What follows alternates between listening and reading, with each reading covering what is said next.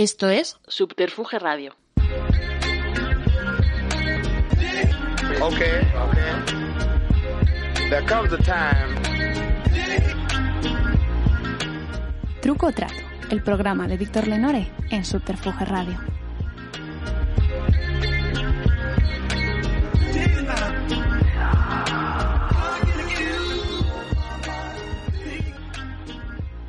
Bienvenidos a Truco Trato, eh, un programa de entrevistas de Subterfuge Radio. Hoy tenemos con nosotros al escritor, guionista y columnista Isaac Rosa, eh, que es uno de los iconos de la izquierda cultural en España, además de un escritor de, mucho prestigio.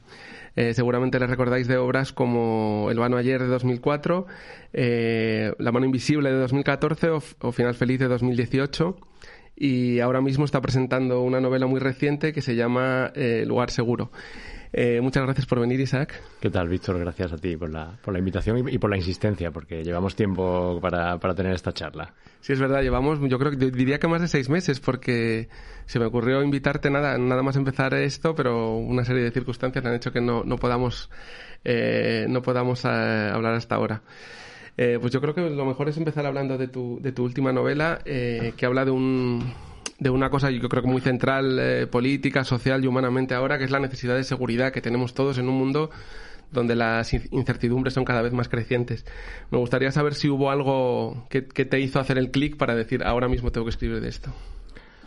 Bueno, el, libro tiene continuidad con, libros míos anteriores y con, una reflexión que viene ya de, lejos, ¿no? Que, que, tiene que ver en efecto con, el, con este tiempo de incertidumbre, has dicho bien, ¿no? En el que, en el que vivimos eh, yo diría que de incertidumbre más que de inseguridad, ¿no? Yo creo que es la que son, que son cosas diferentes, aunque puede parecer muchas veces lo mismo, o aunque los confundamos, ¿no? Pero sí con esa, con esa sensación, con ese estado de ánimo colectivo en el que vivimos también en los últimos años, las últimas décadas, que, que, solemos poner el inicio en, en 2001, en el 11S, ¿no? Que, parece que es como el arranque del siglo y que a partir de ahí es la sucesión de, de, de, crisis, de sustos, de accidentes, de imprevistos, pero que seguramente tiene mucho más que ver con el final del siglo XX, es decir, con la, con la manera en que, en que el neoliberalismo va, va dinamitando y liquidando pues una serie de, de elementos de, de, seguridad y de certeza como sociedad, ¿no? Y nos va dejando en una cierta intemperie, que es la que ahora nos hace sentir vulnerables con toda esta sucesión, como digo, que llevamos las últimas dos décadas. Entonces, yo, llevo ya tiempo eh, escribiendo, leyendo, trabajando, pensando en el, en el tema y lugar seguro pues acaba, acaba siendo, como digo, el, el último paso en una reflexión que viene de antes y que es muy deudor además del momento presente, evidentemente. No, no, del momento tan presente de la guerra de, la guerra en Ucrania, que, es, que, es, cuando sale la novela, está en plena guerra y, inevitablemente ahora es leída a la luz o a la sombra de, lo que está ocurriendo en, en Ucrania, pero sí del, de, de, los, digamos, de los últimos dos años, de, por supuesto, de la pandemia, de la experiencia del confinamiento, que, que, supongo que, que agrava y agudiza esa sensación de, de vulnerabilidad que tenemos, ese estar a merced de que sea lo próximo que venga, ¿no? Sí, en la portada de tu libro, que se ha comentado mucho en entrevistas, hay un hongo nuclear así. Eh, claro, de, hecho cuando salió la novela, la, novela salió el 9 de marzo, llevábamos una semana creo de, guerra y, ya, tuve que aclarar los primeros días que, la, que, la, que obviamente la portada estaba pensada ya desde semanas antes, que no es una portada que, se, que haga broma con la guerra, ni tampoco es una portada oportunista para apuntarse a la guerra, pero inevitablemente una novela que lleva un hongo nuclear en portada y que habla de, de búnkeres, que en un momento en el que no estamos hablando de búnkeres metafóricos, sino de búnkeres reales, ¿no? En los que hay gente metida. Y en un, en un momento como el que estamos viviendo ahora, pues, pues se va a leer así, claro, inevitablemente.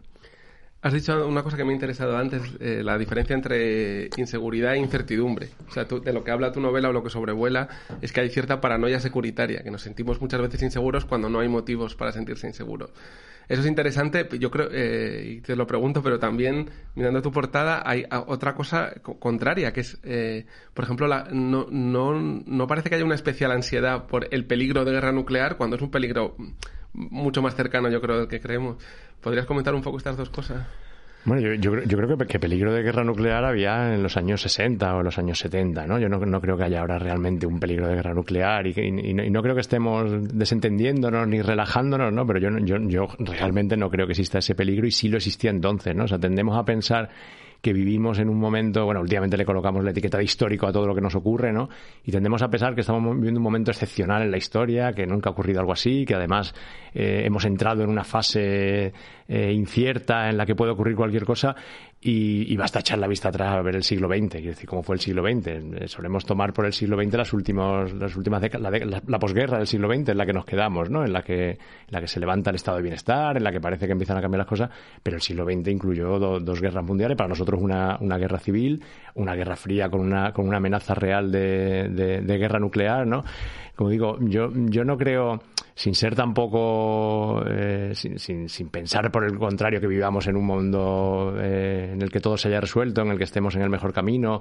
No compro tampoco el argumento de quienes dicen que, que, que, que los datos objetivos dicen que vivimos en el mejor momento de la historia, pero sí es cierto que vivimos en un momento en el que tenemos capacidades, tenemos tecnología, pero no solo tecnología, tenemos capacidades para, para digamos, afrontar o minimizar o evitar ciertos mm, eh, problemas, ciertas amenazas, ciertos elementos de inseguridad con los que ha vivido la humanidad durante, durante siglos, ¿no? que, que tienen que ver con lo, con lo, más básico de la vida seguramente, pero eso está ahí, ¿no? y eso también es cierto, que decir, vivimos con, con, una esperanza de vida mucho más alta de la que han vivido nuestros, nuestros abuelos o nuestros, o nuestros bisabuelos. ¿no?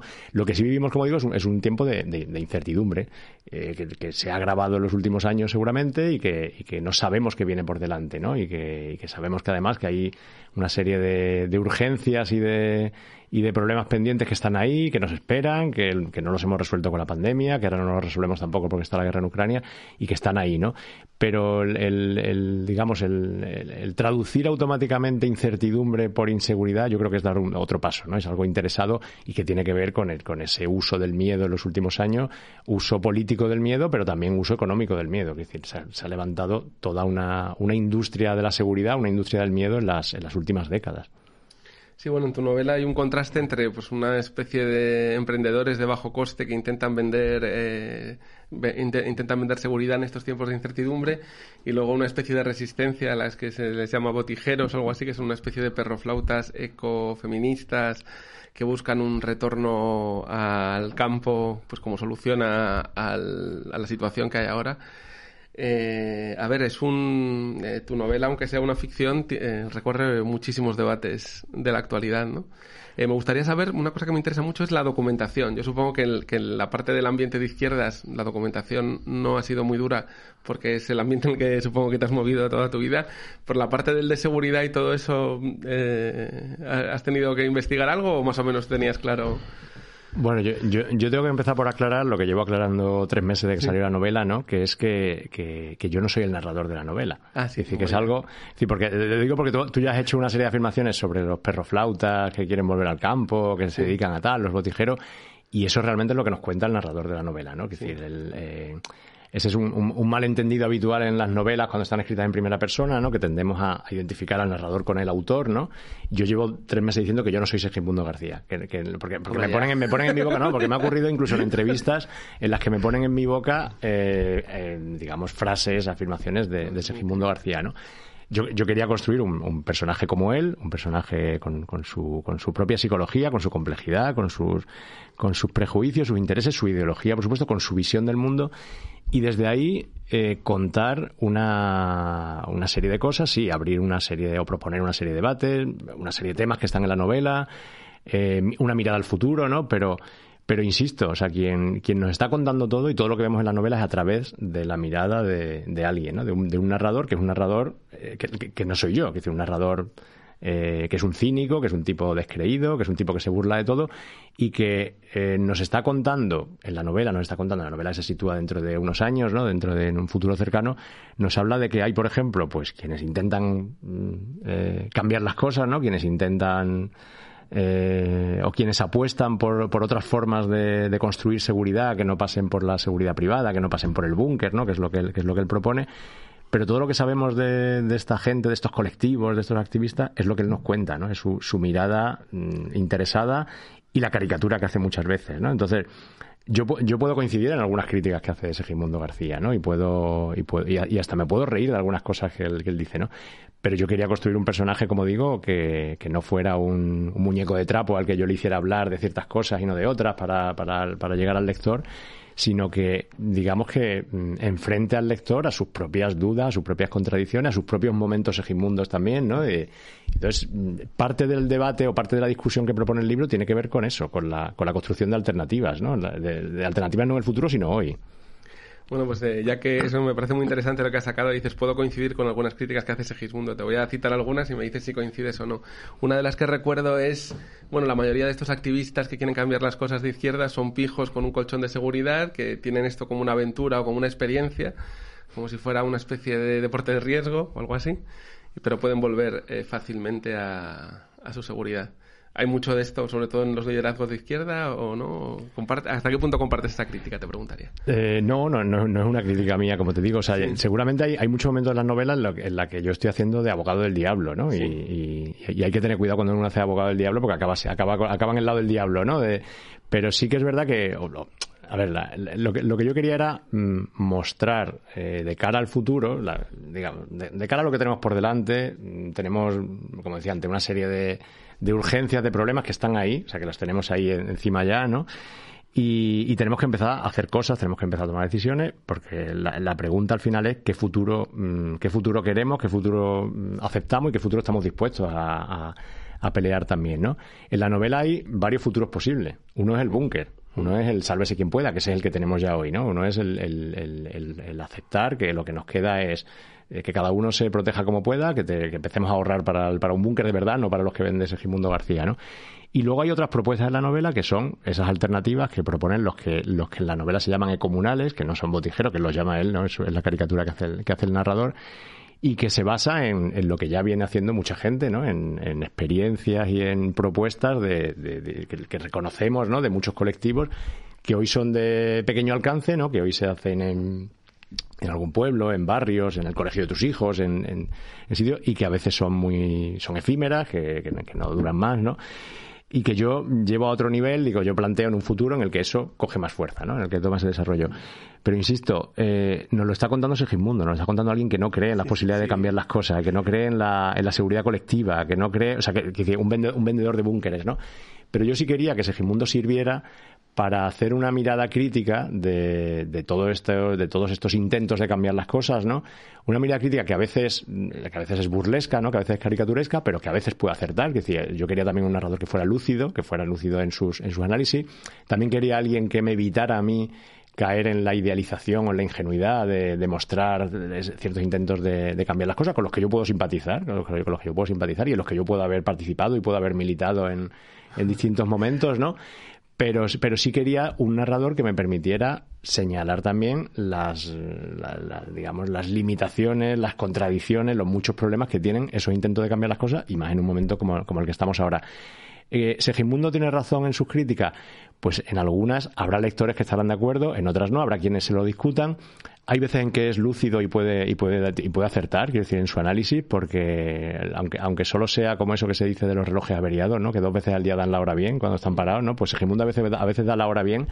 Y algunas críticas que puede hacer pueden tener un fondo de, de, de, verdad, ¿no? Y de, y de, y de razón, ¿no? Esa crítica en concreto que me haces, eh, que, que, los movimientos sociales, en, en, cierto activismo, pueda haber gente que tenga la vida asegurada y que, por su, y que, y que, y que, y que no deja de ser lo que él dice, una búsqueda de experiencias, ¿no? Una, una, una búsqueda de experiencia en un momento de su vida Existe, por supuesto, esa gente, pero yo creo que no es la mayoría. Es decir, no es lo que yo me he encontrado en mis años de, ni, de ni de activismo, ni de militancia, ni de cercanía a ciertos grupos. ¿no? Yo me he encontrado mucha otra gente ¿no? Que, no, que no es eso necesariamente. Claro, claro, nadie dice que sean todos, que no, hay tantos ricos ni tantos pijos en España estadísticamente. Que, hay de ellos también, claro. Estadísticamente es imposible. Bueno, y además tampoco es una cosa nueva, y es que me estuve repasando la entrevista que que te hizo César Rendueles con el vano ayer para la Dinamo y hablaba, a César le llamaba la atención, el sociólogo y, filósofo César Rendueles, le llamaba la atención eh, lo duramente que criticabas algunos sectores del antifranquismo universitario, ¿no? Decías...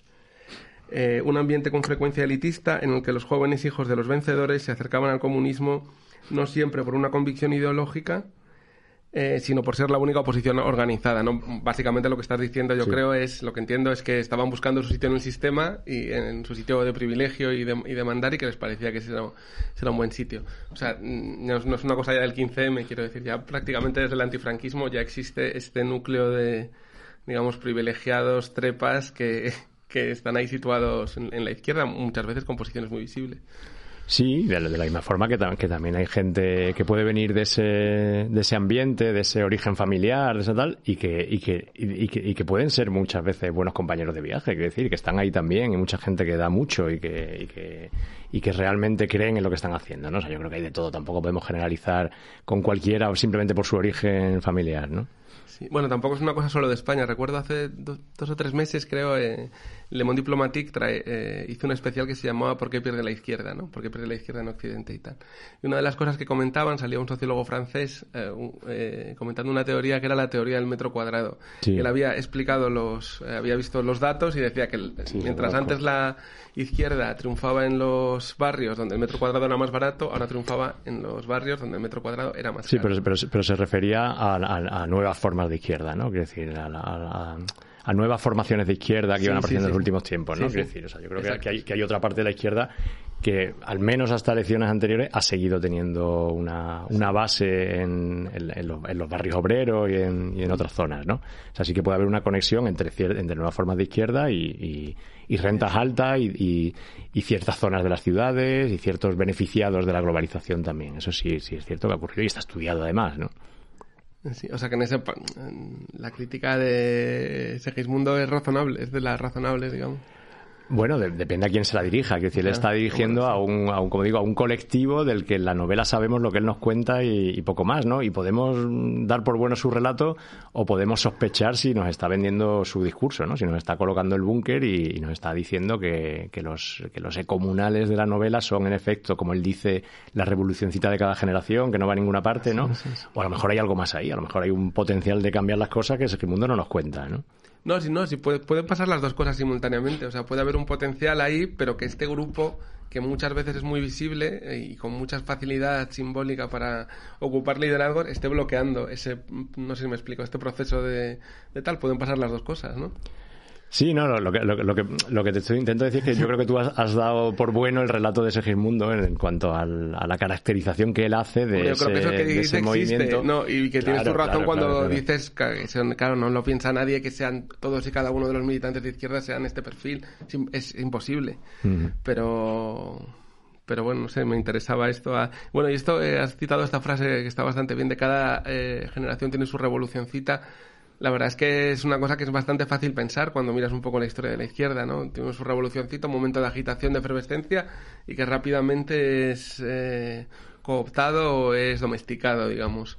Eh, eh, tú como escritor y, como persona que yo mm, percibo como afín a la izquierda, has visto momentos donde la izquierda era tenía una posición un poco más, digamos, dominante, aunque sean en el, en el en el área de los discursos y de las ideas y otras en que está eh, de bajón, digamos, como ahora. Me parece que, eh, no es lo mismo el, 15, en 2011 cuando estaba el 15M que ahora.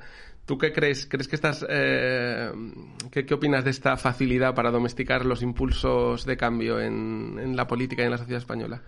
Bueno, yo, creo que ahora en efecto estamos en la, en la parte baja del, ciclo, ¿no? En, ese, en, ese, cambio de ciclo, y entonces ahora, es fácil hacer análisis, eh, jugar al capitán a posteriori, ¿no? Y empezar a decir lo que se hizo mal, lo que se tenía que haber hecho en el, en el 15M o en las o en la, o en la apuesta de, de, de, presentarse a elecciones a partir de 2014, 2015, ¿no?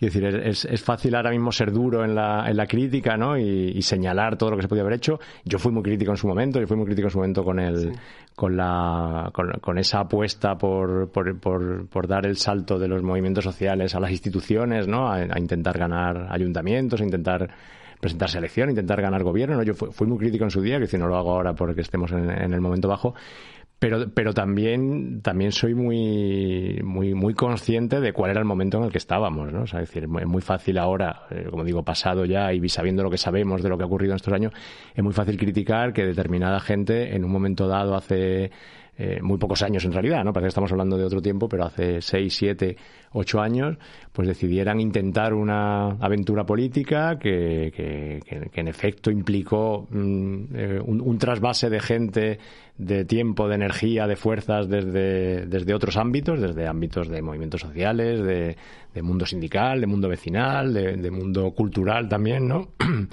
un, un como digo, un trasvase a, a, a, lo que es la, la, lucha política institucional, ¿no? Que, que, yo en su día critiqué mucho porque me parece que es un que es un agujero negro que se lo come todo, ¿no? Que se lo come todo y que deja y que deja muy poco todo y además hemos visto cómo, cómo, cómo ha sido también una, una máquina de triturar carne, ¿no? Durante muchos años y que, y que, y que, ha consumido seguramente a las energías y la y como digo el tiempo y la fuerza y el talento de mucha gente valiosa pero, pero haciendo esta crítica que yo lo hacía entonces ya, como digo, ¿no? También soy muy consciente de dónde estábamos entonces, de dónde estábamos en, en los años posteriores al, al 15M, ¿no? Es decir, estábamos en cuando, por, llamar las cosas por su nombre, es decir, cuando aparece Podemos, ¿no? Cuando aparece Podemos y posteriormente las candidaturas municipalistas, veníamos también de un fin de ciclo, es decir, veníamos de un fin de ciclo que era el 15M, pero eran todos los años posteriores al 15M en los que habíamos tenido eh, dos huelgas generales, habíamos tenido eh, mareas, eh, marchas de estas por la dignidad, habíamos, había, había habido un ciclo de movilización callejera, de, movilización social muy fuerte, es decir, con, con, momentos además muy importantes.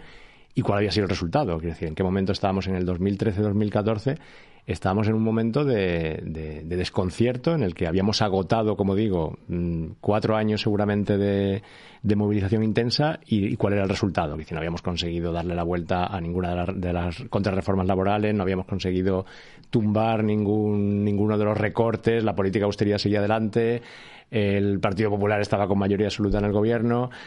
Y, en ese momento dado, pues hay un grupo de gente que decide que a lo mejor lo que hay que intentar es otra cosa y que además se dan las, se dan las condiciones, ¿no? Se dan las circunstancias y hay un, cambio de... o creían identificar un nuevo sentido común, ¿no? De que había ciertas ideas que antes eran de izquierda y que ahora se habían vuelto transversales y hacen una apuesta, hacen una apuesta de la que ahora, como digo, pasado, pasados los años podemos ser muy críticos y podemos, y podemos despreciarla, ¿no? Y podemos decir que estaban equivocados, ¿no?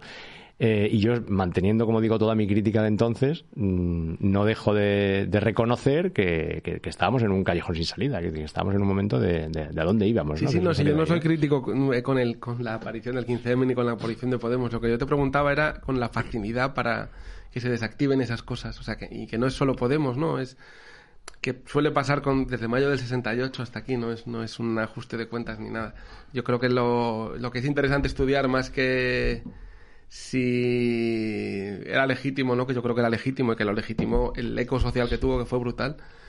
Es, es lo otro. Pero bueno, te quiero preguntar más por cosas culturales. Has dicho, bueno, se, desmovilizaron muchas cosas sociales, tal, has dicho culturales también. La verdad es que yo no creo que haya mucho como mucho mucha gente que se posicione en la izquierda en el mundo de la cultura. Quiero decir, si tú miras, por ejemplo, los actos culturales de Podemos, de Izquierda Unida de Más Madrid, son o sois las 10 o 12 personas de siempre y encima os cae ese, ese cuando te he presentado como un, icono de la izquierda cultural es porque sois bastante pocos. Eh, ¿cómo, ¿Cómo ves tú ese, eh, bueno, seguramente eso no, tiene que ver con los últimos 10 años, sino que va mucho más atrás. Seguramente tiene que ver con, la, con, con, la, con los cambios que se producen en España en la transición, decir, los primeros años de la democracia, y el, y el lugar que la nueva, que el lugar que la democracia da a la cultura en España, ¿no? Es decir, dónde, dónde coloca la cultura, ¿no? Es decir, hace hace unos días, eh, por, por, no recuerdo cómo llegué a él eh, tirando de qué hilo, pero volví a leer aquel artículo famoso de, de Sánchez Ferlosio, ¿te acuerdas? El de la cultura, es invento del gobierno, ¿no? Que, lo, que lo lees hoy y es, y es, es, impresionante en su, en su actualidad, ¿no? Un artículo además divertidísimo, ¿no? Muy, muy, muy, muy, muy ácido, muy duro, y es un artículo del año 84, me parece que es, ¿no? Del primer, del primer gobierno socialista, ¿no? Entonces, como digo, yo, yo creo que tiene que ver con la, con la manera en que, en que cuando se construye la democracia española en la transición y los primeros años de democracia y ya con y, consolidada con el primer gobierno socialista, el papel que se le da a la cultura. Es decir, veníamos de una cultura en el franquismo, en el que había una cultura mm, que, por supuesto era minoritaria, pero que estaba ahí, que era, que era una cultura eh, de resistencia, que, decir, que era una cultura antifranquista, había, existía esa cultura antifranquista, en, en, muchos momentos represaliada, en muchos momentos perseguida, en muchos momentos censurada, exiliada también, ¿no? Pero existía una cierta cultura de resistencia que cuando llega la democracia se desactiva. Se desactiva porque se decide que ya no hace falta resistir porque estamos en democracia, ¿no? Y entonces a la cultura se le da un, lugar en la, en la democracia que es un lugar mm, que tiene cierto brillo, que tiene cierta visibilidad, que tiene ciertos beneficios también, ¿no? Que está ahí, ¿no? Que se le permite participar un poco de lo que se llama entonces la fiesta de la democracia, ¿no? En la que está ahí la, la cultura que no que no que, no quita para que siga habiendo durante todos esos años también otro tipo de otra cultura una cultura marginal una una contracultura que está ahí también no que a lo mejor se queda fuera del relato de todos esos años pero que está ahí que fue muy potente también no y que siguió siendo además durante muchos años también eh, eh, marginada pero también muchas veces represaliada perseguida censurada y también exiliada muchas veces no toda esa esa contracultura que, que existía durante durante ya la democracia no y sin embargo al, al, margen de esa contracultura que ha seguido estando ahí y que, y que sigue hasta nuestros días pues a la cultura se le da un lugar en democracia, como digo, que, la, que, la, que la convierte en políticamente irrelevante. Es decir, se convierte en una cultura que, no, diría que todo se reduce a industria del entretenimiento, pero sí que se convierte en un adorno de la democracia, es decir, en, algo que a la democracia le conviene tener una cultura, mm, como digo, hasta cierto punto mansa también, que, participa del consenso, del gran consenso de la, de la democracia, de los grandes consensos con los que se construye la democracia, en los que está esa cultura, y que para los creadores culturales reporta beneficios también. Quiero decir, el, ser parte de esa cultura pues te permite vivir de, vivir de tu creación, te permite, como digo, tener cierto prestigio, cierto brillo, cierto reconocimiento, ¿no? Y, todo eso está ahí. Pero eso convierte a la cultura, como digo, en políticamente irrelevante y la aleja de todo lo conflictivo que hay en la sociedad. O sea, la, cultura de la democracia, y estoy generalizando mucho, como digo, dejaríamos fuera, seguramente estamos, estamos siendo injustos con, autores que han estado durante todos esos años, con creadores que están esos años, y nos estamos olvidando, como insisto, de toda esa contracultura que está ahí también. Pero la cultura dominante durante todos esos años es, una cultura eh, conflictofóbica, es decir, evita todo lo conflictivo, como digo, es una cultura consensual. Eh, es, una cultura que se aleja por completo de la realidad. Es, una cultura que si hoy cogemos las, eh, las creaciones culturales de los años 80, 90 o principio de siglo, hasta antes de la crisis, no nos permiten entender lo que estaba pasando en la España de entonces, no nos permiten comprender lo que, lo que estaba pasando y lo que acabó ocurriendo después, ¿no? Cuando ya llega la, la, crisis en versión española, ¿no? Ni lo que ha ocurrido hasta hoy, ¿no? Entonces, esa, esa cultura, como digo, irrelevante, esa cultura que acepta su papel, que, que, que pasa de la, de, como, como aquello que decía Ignacio Echevarría de la, de la, de la cultura que pasa de ser, de la, decía del, del de la, de la como él, se refería a la literatura sobre todo, ¿no? La literatura social a la literatura sociable, decía él, ¿no? ese, ese, ese, ese, pasar de, de, de confrontar a, a jugar al, a seducir al lector, ¿no? Es decir, además todo, todo se apuesta en el lado de la, de la seducción, ¿no? Y eso hace que cuando, cuando de repente eh, esa cultura que ha renunciado a su posibilidad, a su capacidad de resistencia que está ahí también, porque en democracia no hace falta resistir, pues cuando llega el momento en que sí que hay que resistir, cuando llega la crisis de 2007-2008, cuando llega las políticas de austeridad, cuando llega toda esta, esta pérdida de, de derechos que hemos ido conociendo en los últimos, en los últimos 15 años, eh, de pronto no contamos con una cultura con la que resistir, ¿no? De pronto la cultura no está, es decir, la cultura no, no, no aparece. La cultura me refiero a, las obras culturales, porque a, a, los autores sí, nos siguen llamando para firmar manifiestos, para leer el comunicado al final de una manifestación, para apoyar determinada causa, pero no con nuestra no con nuestras obras, no con nuestras creaciones, solo con nuestro nombre, ¿no? con nuestra marca, con nuestro con nuestro prestigio. Y sin embargo la cultura queda fuera y se produce a partir de 2010, 2011 toda esa repolitización de la sociedad española, esa la, la política vuelve a estar en el centro de la, de la sociedad, pero no se produce una repolitización, una repolitización de la cultura. Eso es más tardío, que eso estamos viendo en los últimos años, los que sí que creo que hay una repolitización de la cultura, sobre todo por parte de los creadores más jóvenes, sobre todo por, los, por, por las nuevas generaciones, ¿no? Pero esa repolitización de la cultura no se produce. Yo me acuerdo una, una, un, discurso famoso que recordarás tú también como periodista cultural de Íñigo Errejón en, una, en unas elecciones que hacía un llamamiento al mundo de la cultura, si recuerdas, diciendo que aquello de que las transformaciones que queremos necesitan también una cultura que las, que las, que las represente, ¿no? Y, que y, que al final el nuevo tiempo requiere también una nueva cultura y hacía un llamamiento a los, a los creadores culturales, a los, a los novelistas, a los cineastas, tal, ¿no? Eh, a, mí me resultó interesante porque, porque contradecía precisamente lo que había sido la cultura en democracia durante muchos años. Tuvo muy poco eco, muy poca, muy poco, muy poca respuesta. Es decir, no, no hubo, no creo que haya habido una respuesta de creadores que hayan puesto su cultura al servicio de, lo que, lo que sí que hubo, lo que sí que hemos visto más bien han sido creadores culturales que, que ya no solamente han firmado manifiestos o leído comunicados al final de la manifestación, sino que en algunos casos han presentado elecciones también o que han participado de esta, de esta política. ¿no? Bueno, Rejón ha dicho eso en este discurso y en varias ocasiones más. Recuerdo en uno aquí en Madrid que a mí me pareció llamativo porque eh, citaba la frase de Gramsci de todo cambio político viene precedido por un cambio cultural. Sí, sí, él creo, lo creo que hablamos de lo mismo que fue Sí, en, el, en el templo de Devos, me parece. Sí, lo que pasa es que estaba rodeado de este, gente ¿no? que Eh, se abría todo el rato en el país, en el grupo Prisa, en tal.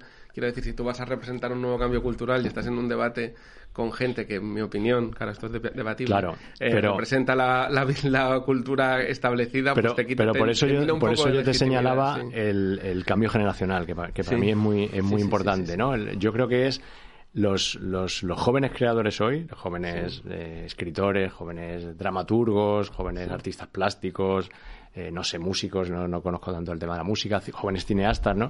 Yo creo que son los que, los que realmente están rompiendo con esa cultura eh, mansa, con esa cultura desactivada, aunque solo sea porque ya han llegado en un momento en el que ya no había nada más para repartir. Es decir, en el que se han quedado fuera de la cultura ese invento del gobierno del que decía, del que decía Sánchez Ferlosio. Es decir, durante muchos años eh, los creadores culturales podían participar de ese la cultura ese invento del gobierno o podían aspirar a participar, ¿no? Decir, había, había algo también aspiracional en la cultura, esa idea de que tú podías dedicarte a tu, a tu trabajo y, como digo, y que además eso te iba a permitir vivir de ello y, obtener ese brillo social, ¿no? Y de pronto tenemos una generación, yo, yo diría ya nacido en los 90 o ya que incluso en este siglo, es decir, que son los... Ayer, ayer hablábamos en, una, en, una, en un encuentro que tuve aquí de la universidad sobre precariedad y cultura, ¿no? Y hablábamos de los, de los nativos precarios. Es igual que hablamos de los nativos digitales, ¿no? De los nativos digitales, pues la generación de los que ya han conocido, no han conocido otra cosa. Es decir, los que han llegado cuando ya, cuando ya lo que nos quedan son las ruinas de, de este sistema, ¿no? Las ruinas de, de todo este tiempo. Y en esas ruinas podemos permanecer acampados mucho tiempo, pero ya no hay esa, ese reparto que podía haber, ¿no? Esa, esa, esa posibilidad. Y es ahí cuando empiezan a aparecer, de repente, eh, obras, o sea, como digo, novelas, teatro, cine, eh, artes plásticas, que, que, que están en otra en, en- en otro discurso, que, que están en otra, que no, que, no, que no participan de esa cultura, como digo, desactivada, mansa, consensual, ¿no? Y entonces empezamos a ver otro tipo de voces, otra, otras voces críticas. Pues te voy a pedir que saques una pregunta incómoda y me la pases para que te la lea. A ver. Las preguntas incómodas de Lenore. Mira, te voy a preguntar por un momento que a mí me parece muy... que se presta mucho al análisis, que es en los últimos premios Goya, cuando eh, eh, Jaume Roures escoge, eh, coge el premio del Buen Patrón y con, entre aplausos ahí del auditorio y, y bueno, eh, inmediatamente tú si te ponías en redes sociales empiezan a saltar mensajes de empleados suyos hablando de conductas que ha tenido en el pasado, impagos, eh, ¿cómo se llama? Evasión fiscal, todo esto. Ese, ese momento a ti que, bueno, tú fuiste trabajador de público, ese momento a ti que te sugiere. Sí, no, no recuerdo si, la- si en la noche los Goya o al día siguiente. Yo también eh, escribí sobre el tema, tuiteé sobre el tema, porque ob- obviamente todos los que, los que estuvimos en público en su día, en mi caso como, como colaborador, pues recordamos al buen patrón, claro, recordamos a quien, a quien mantuvo durante unos años un periódico porque era su, su capricho y porque le permitía otras cosas, ¿no? Porque, porque al final es verdad que nadie monta un periódico en España para ganar dinero, ni siquiera para no perderlo, sino que lo montas para otra cosa, es decir, montas porque, porque te da una, unas posibilidades de, de poder, de relación, de influencia. Y él mantuvo durante unos años el periódico hasta que decidió cerrarlo y lo cerró de, las peores, de la peor manera posible, ¿no? Es decir, lo cerró aplicando la reforma laboral a los trabajadores, un periódico que había sido tan crítico con la, con la reforma laboral, ¿no? Y que había apostado por una línea editorial eh, como digo, que confrontaba precisamente con todo aquello que acabó haciendo y aplicó la reforma laboral, envió al Fogasa a, lo- a los trabajadores y a los colaboradores nos dejó a deber unos cuantos meses de, de colaboraciones. Eso fue, eso fue así y aún fue peor porque luego maniobró con persona interpuesta para quedarse con la cabecera para evitar que un grupo de trabajadores se quedaran con ella y montaran una cooperativa, ¿no? Y se quedó para que, para que siguieran teniendo la marca pública, ¿no? Entonces, el, el recuerdo de, de Jaume Roures, aparte de otras trapacerías que haya hecho, que, que de las que se han escrito, de las que se han hablado, pero el recuerdo que tenemos, quienes, quienes estuvimos ahí, quienes colaboramos o quienes, o quienes trabajamos, pues fue ese. O sea, yo, yo, yo recuerdo perfectamente una asamblea en la, en la redacción. Yo vivía entonces cerca de la redacción de público aquí en, aquí en Madrid y cuando estaba ya en las últimas semanas en las que ya parecía que el cierre era inevitable y lo que se estaba ya era intentando sacar las mejores condiciones posibles para los trabajadores, recuerdo una asamblea en la redacción a la que vino Roures a, a- a dar la cara, ¿no? A hablar, ¿no? Y, y yo lo recuerdo como un episodio bochornoso, realmente. O sea, como algo de... inevitablemente no, no podía dejar de pensar en esa escena, en esa asamblea del, del, del, del patrón dirigiéndose a los trabajadores mientras veía la película de, Fernando León, que, que lo quiera o no se ve contaminada por la, por la producción, ¿no? Decir, yo creo que cualquiera que conozca la trayectoria del productor de la película, pues, eh, pues está viendo otra película, está viendo una historia muy diferente. Y, eh, pero esto no es anecdótico, quiero decir, que es bastante típico que, estos, eh, que los empresarios progresistas recurran a este tipo de... O sea, por ejemplo, el país no es un, o el grupo Prisa, que es como la bandera del progresismo, no es un sitio especialmente digamos, cordial para los derechos de los trabajadores, una empresa neoliberal más y en general en, en casi todas, por lo menos en las que yo tengo noticia, eh, esto es bastante, bastante habitual, digamos. No sé, no, no, no conozco muchos empresarios progresistas, pero sí conozco algunos que, que, que, que creo que han hecho o que, o que han hecho las cosas, cosas de otra manera. Igual ahora abrimos micrófonos y nos llaman sus trabajadores y nos dicen que no, pero estoy pensando en alguien como Ramón Acal, por ejemplo. Sí, es decir, que ha hecho una apuesta editorial durante muchos años. Eh, desde, desde, su, desde su posición de origen, desde su propio patrimonio, que dice que lo ha puesto ahí, que ha, que ha puesto mucho para sacar adelante la editorial, que ha pasado los años malos además, ¿no? Y como digo, a lo mejor abrimos micrófono y nos llaman trabajadores de, de y nos cuentan otra cosa, ¿no? Pero creo que ha sido, que ha sido bastante coherente en su en su apuesta cultural y su apuesta política también, en sus sellos, ¿no? en, lo, en lo que ha venido publicando, creo que ha sido coherente con su, con su forma de ser empresario, ¿no? No lo sé. Pero digo, tampoco conozco tantos, tantos empresarios eh, progresistas. Bueno, ¿no? esto que, esto que cuentas, esta, la pregunta que te he hecho y la respuesta, tú, una cosa que criticas mucho en el, en el libro y en tus entrevistas es la, la desconfianza, el hecho de estar eh, eh, desconfiando continuamente de la gente. ¿no? Mis preguntas son más bien desconfiadas y tú estás siempre intentando decir, bueno, no todo es así, bueno, y tal. Claro. Eh, me gustaría, bueno, eh, eh, como dedicas el libro a tus hijas, me gustaría Sí. saber como padre cómo las intentas educar en la confianza a los demás, en, en la, cómo intentas compensar esta desconfianza que traemos de serie en un mundo neoliberal. Bueno, es que, es que yo creo que, que con, que con esa desconfianza y con ese descreimiento, ¿no? Y que, que- que nos acaba, que nos acaba llevando al cinismo y que nos acaba llevando también al, al, al sálvese quien pueda, quiero decir, al búnker, ¿no? Al, pensar que, que nuestras posibilidades de supervivencia no ya es que no pasen por, co- por cooperar con los demás, sino que las construimos contra los demás, ¿no? Es decir, que los demás se, se acaban convirtiendo en nuestros rivales, en nuestros enemigos, en nuestros competidores por recursos cada vez más escasos. Y sobre eso, sobre eso sobre esa sobre esas ideas no se puede construir nada, es decir, no, no hay futuro posible, o sea, estamos abocados al, al búnker inevitablemente, ¿no? Entonces yo yo intento eh, en, en- en mi escritura por un lado, en mi en, mi, en, mi- en mis posicionamientos públicos también, ¿no? Pero, pero también, evi- evi- evidentemente, como padre. Intento transmitir otra visión del mundo, otras ideas, otros valores, porque sobre eso, como digo, no hay futuro, no hay posibilidad de construir nada, ¿no? Pero aparte porque no me lo creo, es decir, porque no creo que, que, sea parte de nuestra naturaleza realmente el- el- esa desconfianza, ese competir, ese sálvese quien pueda. Yo creo que la, que la experiencia histórica nos enseñan otras cosas, ¿no? Lo que pasa es que tenemos ahora mismo tan interiorizado seguramente una, una, una visión neoliberal del mundo, ¿no? Que la hemos hecho nuestra, que la tenemos en lo más, en lo más hondo, que nos cuesta salir de ella, ¿no? Pero yo, mm, con las prevenciones propias de padre que intenta educar a sus hijas y que, y que se equivoquen a su manera, pero con, con riesgos controlados, ¿no? Pero sí intento transmitir otra, otra, otra visión del mundo, ¿no? Yo, si no, como digo, no, no, no, no, no, puedo educar a mis hijas en ese, en ese sálvese quien pueda, ni en esa idea del futuro negativo la que estamos viendo hoy. Bueno, pero es que en parte esa visión es real. Quiero decir, hay una frase muy famosa de The Wire eh, que dice un, un trabajador de los muelles que dice, en este país solíamos, en Estados Unidos solíamos construir cosas y ahora la economía se basa en meter la mano en el bolsillo del prójimo, ¿no? Re- en- realmente es esto, la tasa de beneficio ha bajado y los negocios, para ganar mucho dinero, ya no se fabrican cosas porque ya no es tan rentable, sino que, que lo que haces es una economía especulativa, de rapiña... Sí, sí, sí, de- en la, de en la que hay además Entonces yo- una parte de la población que se ha convertido en prescindible, que es que es Claro, así, o sea, es así de dramático y hay que decirlo, evidentemente. ¿no? O sea, de Entonces yo, como- no- yo como, como padre, por ejemplo, a mis hijos, a mis dos hijos, eh, me parece más inteligente eh, educarles en la desconfianza porque se van a enfrentar a un mundo durísimo. Eh, Pero tú sabes que la, que la desconfianza es como la como la como la, la búsqueda ansiosa de seguridad que tenemos con el miedo y con la inseguridad, ¿no?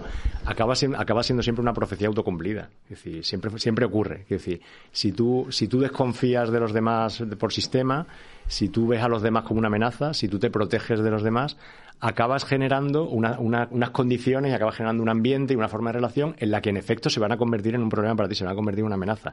Es decir, la- las formas de seguridad que construimos hoy acaban generando más inseguridad. Es decir, acaban, acaban provocando más inseguridad y nos, acaban, nos, acaban, nos, hacen sentir más inseguros. ¿no? Yo siempre pongo el ejemplo con lo de la, con lo de la seguridad. ¿no? El, el, eh, cuando, cuando ha habido momentos de, sobre todo cuando vivíamos en los años del- de la guerra contra el terrorismo, ¿no?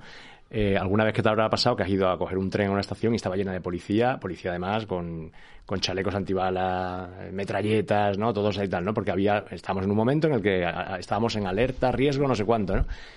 eh, ¿Tú te sentías más seguro viendo esa, toda esa policía ahí? No, o sea, tu percepción era de, inseguridad total, o sea, te da más miedo, o sea, tú, tú, pasar por una calle en la que hay tanquetas policiales y en la que está la policía con el arma en la mano, te hace sentir mucho más inseguro. Realmente la percepción, y estoy hablando de percepción ahora, ¿no? La percepción de seguridad es mayor en, aquella, en aquellos países en los que tú vas por la calle y ves a la, policía desarmada, la, policía o que, o que, prácticamente no ves, no ves policía, ¿no?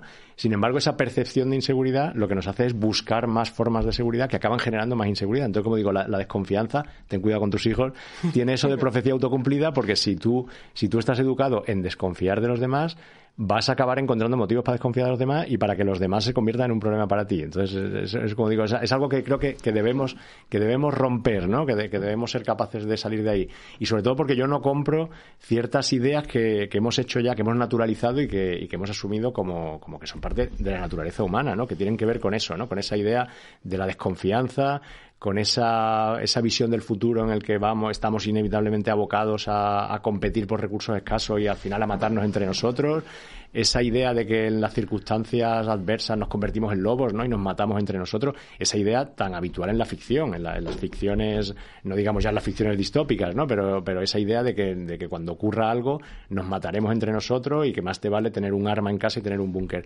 Y lo cierto es que no es así. O sea, yo hay, hay una, una autora que, que tengo en los agradecimientos del libro y que no me canso de, de recomendar y de citar, que es Rebeca Solnit. Rebeca Solnit, entre otros libros interesantísimos, ¿no? Tiene un libro que, que se recuperó hace, pues, pues, justo al principio de la pandemia, hace un año y pico, dos años, ¿no? Este de un, paraíso en el infierno. No sé si lo, si has leído. Pues es, es, un libro donde ella se ocupa, eh, eh, se, empeña en desmentir esa idea de que cuando las cosas van mal, de que cuando la sociedad en un momento dado colapsa por, por, lo, que, por lo que sea, por unas circunstancias eh, inesperadas y dramáticas, todo lo que llega es el caos, lo que llega es el lobo, el hombre convertido en lobo contra el hombre, el matarnos entre nosotros por el último litro de agua o de gasolina. Y ella lo que hace en ese libro es, interesantísimo porque ella no lo hace desde simplemente porque tenga voluntad de, rebatirlo, sino que ella se dedica a buscar ejemplos históricos. Y habrá quien diga, ha buscado estos ejemplos y no otros. Pero lo cierto es que coge eh, varios momentos históricos, sobre todo del siglo XX, pues un par de grandes terremotos, los bombardeos en Londres en la Segunda Guerra Mundial, el Katrina en Nueva Orleans, eh, no recuerdo cuál otro, y, lo que se dedica es analizar lo que ocurrió en ese momento cuando colapsó de verdad una ciudad o un país, el gobierno, cuando, cuando todo se vino abajo, ¿no? Cuando, cuando, cuando prácticamente desapareció lo, lo, que entendemos por civilización, ¿no? ¿Y qué fue lo que ocurrió en ese momento? Pues frente a la visión distorsionada e interesada que se dio en caliente, que daban los medios de comunicación, recordemos con el Katrina, por ejemplo, no sé si tú recuerdas la cobertura mediática del Katrina, aquello que se contaba del estadio aquel donde estaban, había violaciones en masa y estaban matando ahí a la gente y tal.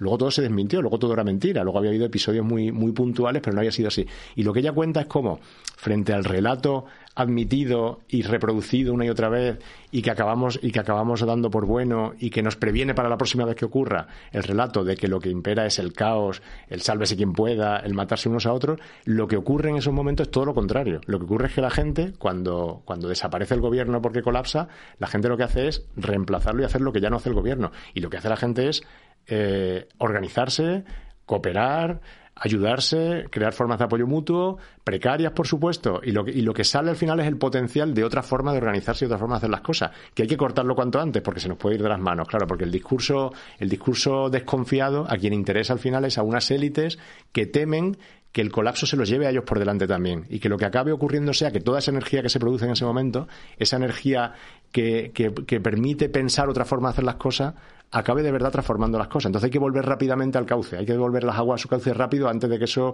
se convierta en otra cosa. Pero lo que ocurre en esos momentos, lo que ha ocurrido siempre son, como digo, es todo lo contrario, son formas de, cooperación, formas de solidaridad, formas de apoyo mutuo. Y yo creo que eso, esa experiencia histórica que está ahí, que la cuenta muy bien Solnik con mucho detalle además, debería mm, darnos otra mirada también hacia el futuro. decir, porque va a haber momentos en el futuro, los estamos viendo ya, pero los va a haber en los que va a haber eh, no me gusta no me gusta repetir mucho la palabra colapso porque estamos ahí con, la colapsología, ¿no? Y, me parece más bien una palabra vital, pero sí va a haber momentos de, de, de, quiebra, de, desmoronamiento, de, accidentes eh, que están por venir en los que vamos a, a, guiarnos y vamos a movernos mm, siguiendo ese discurso, como digo, que aceptamos y que seguimos reproduciendo de que en ese momento lo que más nos vale meternos en casa, tener un arma, tener un sitio seguro y no salir a la calle, ¿no? Cuando lo que ocurre es lo contrario. Yo creo que deberíamos dar, debería darnos otra, otra, otra, otra, otra mirada al futuro, ¿no? Más esperanzadora. A ver, yo, yo, diría que tienes razón en todo lo que cuentas, pero que también se puede contraargumentar, ¿no? Por ejemplo, esto de que cuando falta el Estado la gente se organiza y todo esto. Eh, por ejemplo, Eric Hobsbawm, que es un historiador poco sospechoso de, de, posiciones elitistas, explica en su libro clásico Rebeldes Primitivos cómo cuando faltó el Estado en Italia lo que se crea es la mafia, que es una cosa que sustituye al Estado, pero que es peor que el Estado todavía, ¿no?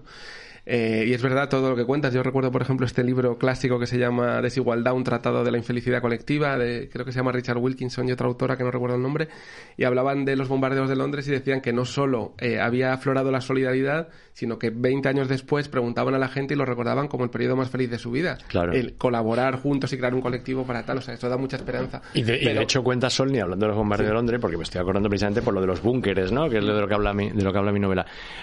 Cuenta cómo el gobierno británico eh, eh, digamos que intentaba que, no, que, no, existieran o hacía todo lo posible por evitarlo y por prevenir al ciudadano contra los búnkeres colectivos, ¿no? Que decir, con que la gente estuviera mucho tiempo metida en un búnker, porque pensaba que en un búnker colectivo lo que, lo que al final iba a acabar ocurriendo es que la gente se iba a matar, que la gente se iba a violar unos a otros, que, que habría incesto, que habría todo, ¿no? Y era todo lo contrario, realmente eh, las posibilidades de supervivencia son mayores en un búnker colectivo que en un búnker individual. Es decir, si tú, si mañana ocurre cualquier tema que, cualquier problema que requiera que nos metamos en un búnker de verdad, no en un búnker metafórico, sino nos tengamos que cerrar, vas a sobrevivir mucho mejor si te metes en un búnker con, con, tu barrio, con todos los vecinos de tu barrio, que si te metes en un búnker con tu familia solo.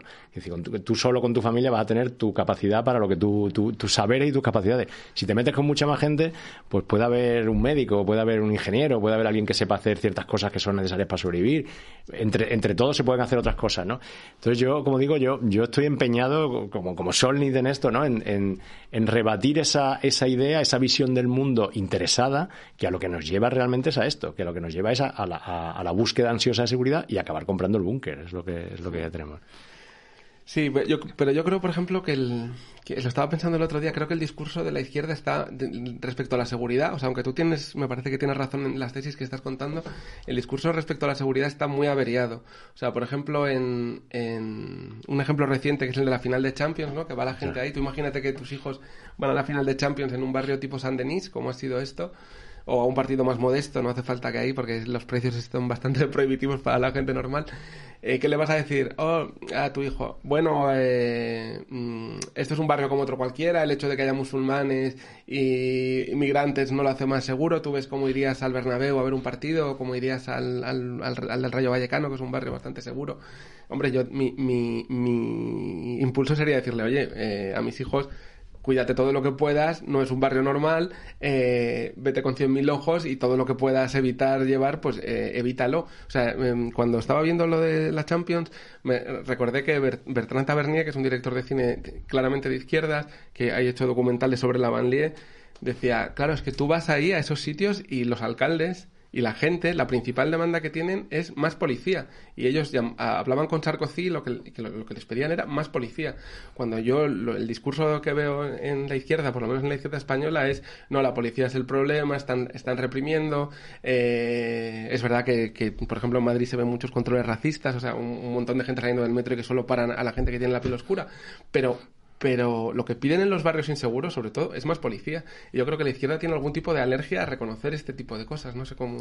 No, yo, yo, yo creo que convendremos seguramente en que, en que la solución a la banlieue, que es, que es un problema realmente y que es el gran fracaso del Estado francés, seguramente, es un fracaso de, de tal dimensión que hasta, que hasta cuesta creer que sea un fracaso, que parece casi intencionado, ¿no? Que hayan montado este sistema de, de, de guetos sociales que funcionan de esta manera eh, yo creo que la, que la solución, mm, más allá de momentos puntuales, la solución no es la policía. Es decir, no, no, es la policía lo que va a resolver el, problema de la, de la, de la banlieue, ¿no? No quiere decir para que para a determinadas situaciones, obviamente, haya que afrontarlas con policía. O sea, eso, eso es cierto, ¿no?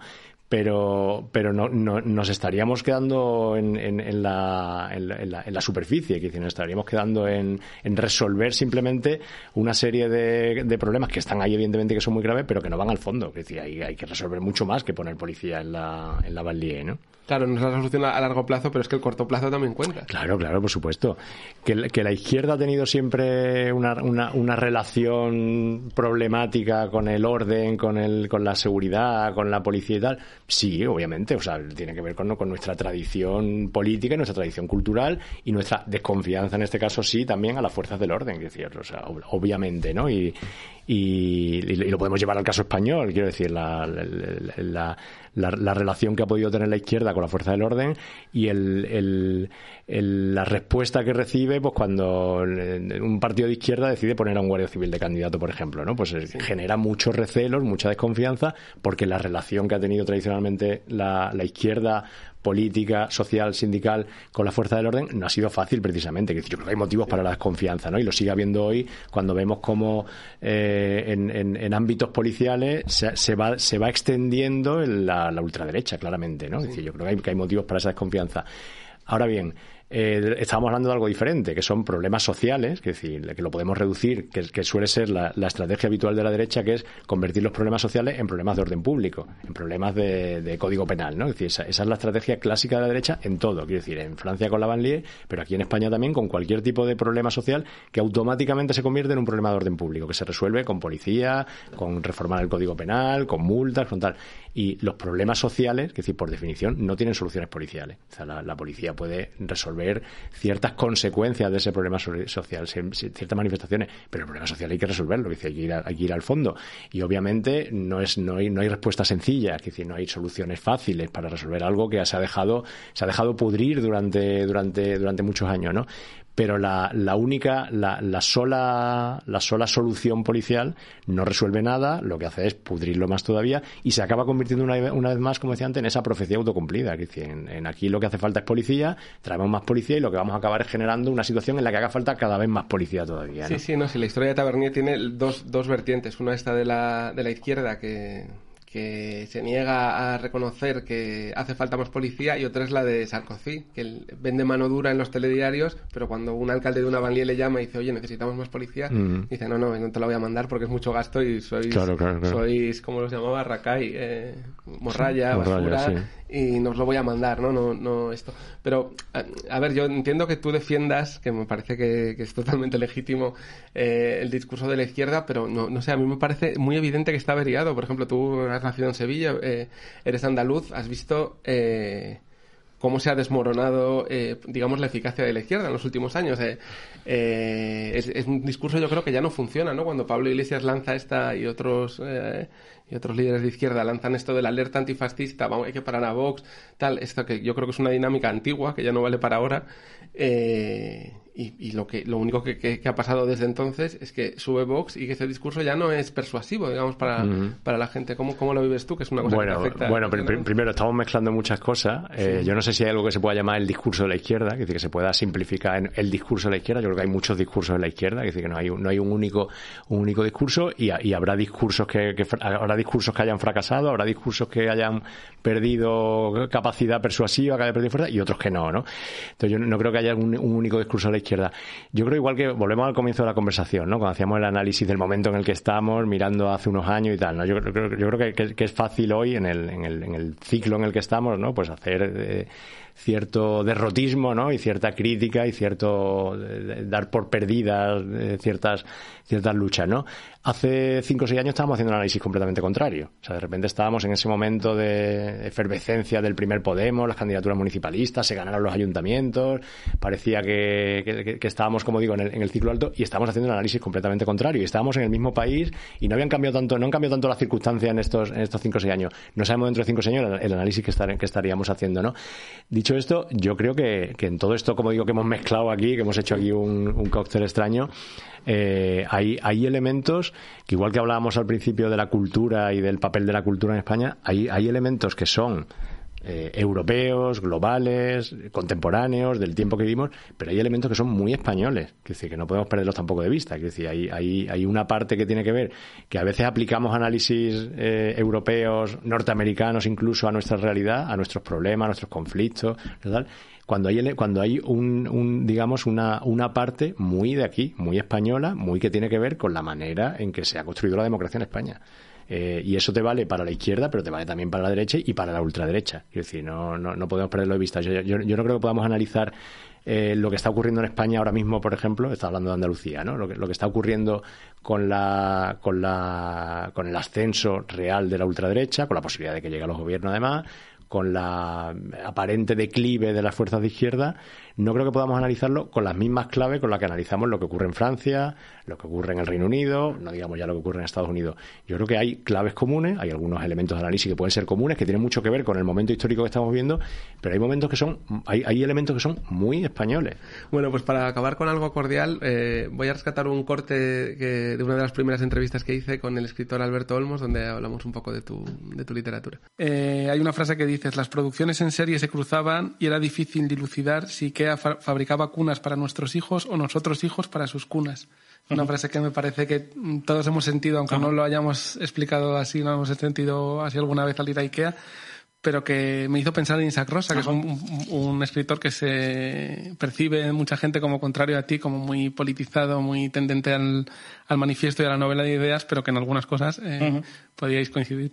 Ah, pero esto es una impresión tuya lo que es contrario a mí. No, no lo diría yo. No. A mí me encanta Isaac Rosa. La verdad es que creo que, aunque es una gilipollez absoluta decir que algo es lo mejor o alguien es lo mejor, eh, voy a transgredir mi propia afirmación. Yo creo que de mi generación es el mejor novelista, ¿no? no el mejor escritor total, no, pero como novelista, yo creo que hay poca gente que, que haga. A mí me gustan mucho sus libros y el último de La pareja que rompe me parece excepcional. Y luego un libro que a mucha gente le aburre también me gustó mucho, que se llama La mano invisible, donde salen sobre eso, hacer cosas en el teatro o algo así. Tengo mucho, mucha estima y evidentemente a mí su posicionamiento político, que, puedo coincidir con él, pues sí que me parece un poco exagerado, digamos, para mi concepción de la literatura, pero es irrelevante además. No lo conozco en persona, pero precisamente por eso creo que es, que es buena gente. no, no, haberlo conocido, ¿eh? Tengo buen, buen feeling con él.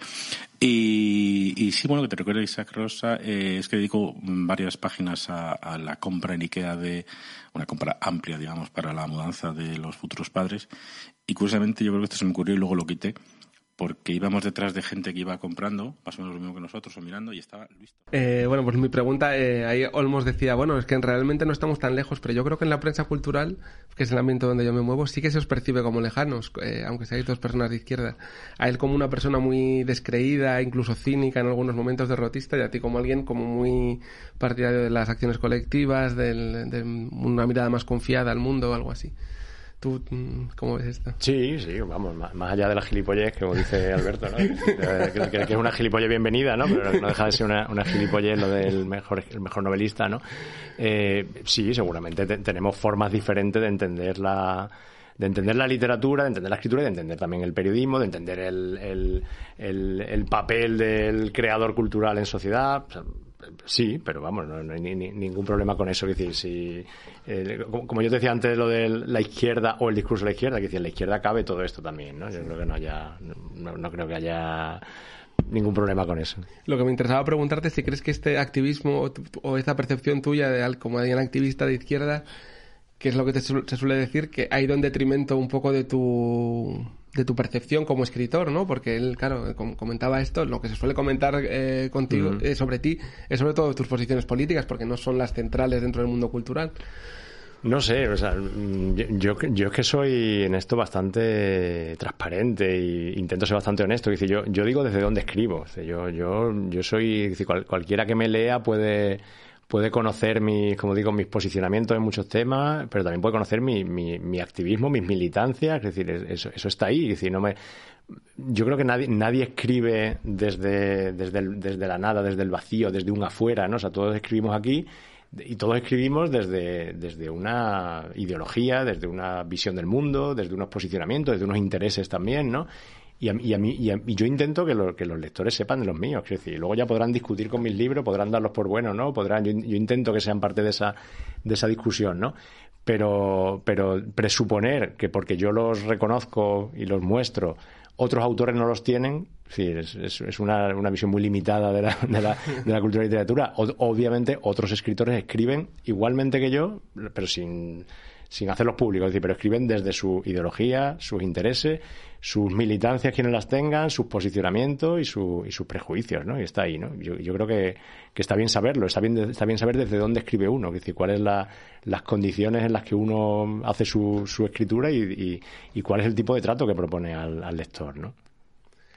Pues nada, un placer haber charlado contigo eh, con cierta extensión y mucha suerte con el libro, que con Lugar Seguro, que recomiendo a todo el mundo que escuche a este podcast que, que le dé una oportunidad porque es un libro que merece la pena. Muchas gracias, Víctor, un gusto. Has escuchado Truco o Trato con Víctor Lenore, un podcast producido por Subterfuge Radio.